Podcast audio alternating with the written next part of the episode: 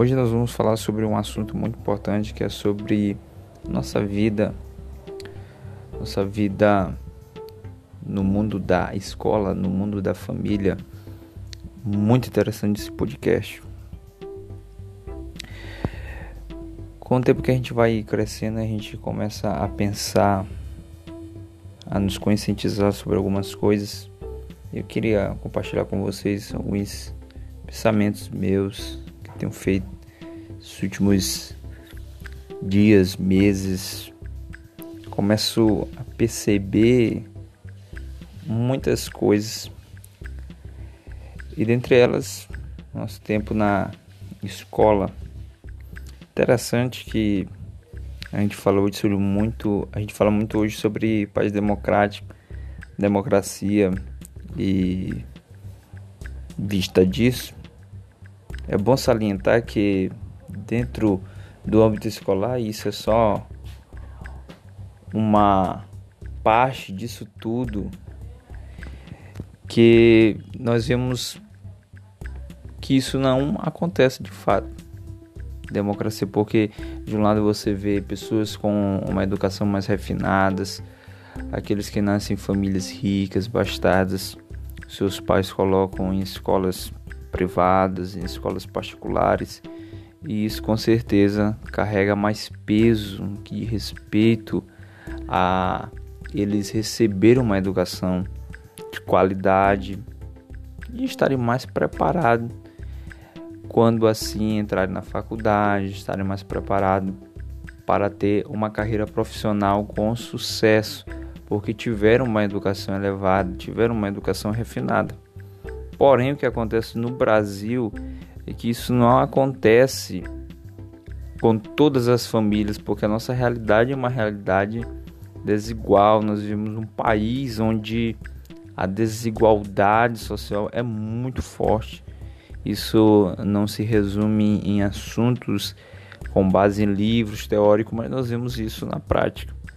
E o que dizer de famílias, o que dizer de pais que não conseguem, que não têm estrutura para assim colocar os seus filhos em escolas privadas, para eles terem uma educação elevada, para eles terem toda uma estrutura para assim conseguirem mais na frente entrar pela porta da universidade de seus sonhos. O que dizer destes alunos, destes jovens, destes adolescentes ou dessas crianças que nascem em lugares pobres, menos favorecidos, favelas, subúrbios, em lugares onde não há um desenvolvimento tão forte como nas grandes metrópoles, nas grandes cidades. Somente isso também existe a questão, como aqui está sendo falado, do dinheiro, da condição financeira. Então a gente começa a perceber não simplesmente isso, essa desigualdade pela uma má distribuição, claro, mas também que dentro da escola a gente percebe e eu percebi isso depois de um tempo que os assuntos que é falado na escola, as matérias escolares são coisas muito superficiais. Eu acredito que a escola de ensino público porque a palavra hoje público é taxada de uma maneira muito ela na verdade é ridicularizada pelo fato de ser público. Então, uma escola pública, ensino público, eu acredito que, é claro, eu estou falando aqui em linhas gerais, eu não estou generalizando, não se preocupa em levar um ensino propriamente dito para a vida do jovem. A gente passa 13 anos na escola e você começa a perceber esse tempo todo o que, que você aprendeu. Que depois que você termina, você tem uma vida fora. Uma vida fora. E a gente passa, às vezes, duas horas, três horas, quatro horas assistindo uma aula, ouvindo certas coisas, que a gente tem que gravar nome de vale, de montanha, isso e aquilo, que tem que estudar para fazer a prova, porque a prova é que vai dizer se você tem conhecimento, sendo que prova não prova nada. E você começa a pensar que deveria ter uma atenção maior no que diz respeito a matérias que têm grande profundidade sobre a nossa vida do que simplesmente falar essas coisas. Que simplesmente a gente passa 13 anos aprendendo algumas coisas que não, não são necessárias para a nossa vida. Que dizer de colocar aulas de oratória, ter uma boa comunicação. Hoje, quem tem uma boa comunicação consegue é, se diferenciar no seu ambiente, onde ele esteja, onde a pessoa esteja. O que dizer de ter aulas sobre matemática financeira ou vida financeira, como administrar os gastos. Isso é muito importante para as nossas vidas. Porque você começa depois que você vai crescendo, você começa a perceber que isso faz parte da sua vida. E você vai ter que aprender de alguma forma, ou você aprende ou você carreta prejuízo para a sua vida. E também outras matérias eu poderia citar, empreendedorismo, uma coisa hoje muito forte, com o advento da pandemia, muitas pessoas tiveram que empreender, tiveram que, sabe, usar essa criatividade, se reinventar. Então, por que não ter aula de empreendedorismo na escola? Por que não falar disso logo no ensino fundamental, no ensino médio, preparando esses alunos para a vida? Então acredito que o Estado deveria é, reavaliar esse sistema escolar para assim tomar posições mais corretas. Por, por outro lado também a gente olha sobre a questão da família. Falei da escola, falar aqui sobre também a família. É, muitos jovens que nasceram em famílias pobres, muitos jovens que nasceram em classes menos favorecidas, é, vieram de famílias tradicionais, pais tradicionais, e a gente percebe muito problema hoje também adquirido dessa má criação, pais que felizmente pautam suas ações em famosas frases como no meu tempo não era assim, no meu tempo eu não tive isso e aquilo, e você começa a perceber que isso denuncia também uma ignorância. Pessoas que citam isso.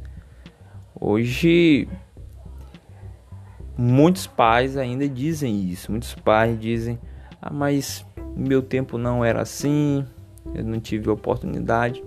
Eu penso como filho que se eles não tiveram a oportunidade, realmente muitos não tiveram a oportunidade de estudar, muitos tiveram que cedo estar indo para o serviço braçal. Mas isso não pode ser uma pauta, uma base para eles se pautarem e não darem o devido suporte para os filhos. Filhos que são ridicularizados, jovens que são ridicularizados em suas casas, tratados como vagabundo. Eu, eu já ouvi presencialmente muitos jovens chegaram para mim, Bento, é, eu estou estudando em casa para concurso e a minha própria família não entende isso, não me respeita, liga o som da televisão, a televisão alto e meus pais dizem que eu tô ficando louco, outros chamam de vagabundo. Então você começa a ter várias pressões dentro do ambiente escolar, dentro do ambiente familiar, perdão, e outras situações também de pais, de filhos que vieram de situações que pais que não deram o devido suporte pais separados, pais que eram drogados, pais que bebiam bebida, é, consumiam bebida alcoólica e quando chegavam em casa falavam tanta coisa. E isso entrou na mente desses jovens com processo de construção dele, de caráter, formação de personalidade. E quantos filhos já ouviram seus pais que eles são lixo, que eles não prestam, que eles são a pior coisa deste mundo. E o meu conselho a você, para nós finalizarmos aqui esse podcast, é que você possa assumir uma posição séria. Bem verdade que para o pobre hoje no Brasil ou em qualquer lugar essa realidade é muito mais difícil, tem que fazer o dobro, o triplo, enfim, tem que se dedicar mais do que os outros. Quando você se conscientiza dessas verdades e de tantas outras aqui que eu não citei, você passa a perceber que você está num prejuízo enorme, prejuízo em inúmeras coisas. Você começa a olhar para os outros, os outros estão subindo, alguns jovens que cresceram junto contigo estão hoje numa situação mais elevada e você começa a fazer é inevitável fazer comparações. Então é difícil, é realmente uma vida difícil, dura. Às vezes a gente se lastima, chora e também a gente pensa em tantas coisas, naufragar, na fé, é, desistir da vida, se suicidar. Tem muito jovem que pensa hoje isso, mas o, o meu conselho hoje, como um jovem para vocês, é que vocês possam prosseguir, que vocês não desistem dos seus sonhos. Pode soar até meio clichê essa frase, que vocês possam amar os seus pais, independentemente do que eles fizeram. Acredito que a maior arma contra as drogas, a maior arma contra os abusos sexuais, a maior arma contra o álcool, a maior arma contra qualquer comportamento indecente é o amor. O amor rompe barreiras, quebra paradigmas e ame eles, viu, meus jovens? Ame seus pais, independentemente do que eles fizeram com vocês, se tentaram até abortar vocês, amem, fizeram alguma coisa de mal, algum ato, ame eles. E agora é correr atrás do prejuízo, é de fato avançar, seguir em frente, acreditando que é possível, tudo é possível que crê. Prossiga, vá em frente, não desista. Cristo disse que não seria fácil, mas Cristo disse que a caminhada seria possível. Ele disse: No mundo vocês vão ter aflições e a gente passa por aflições. Mas tem de bom ânimo, e eu digo hoje para você: tem de bom ânimo.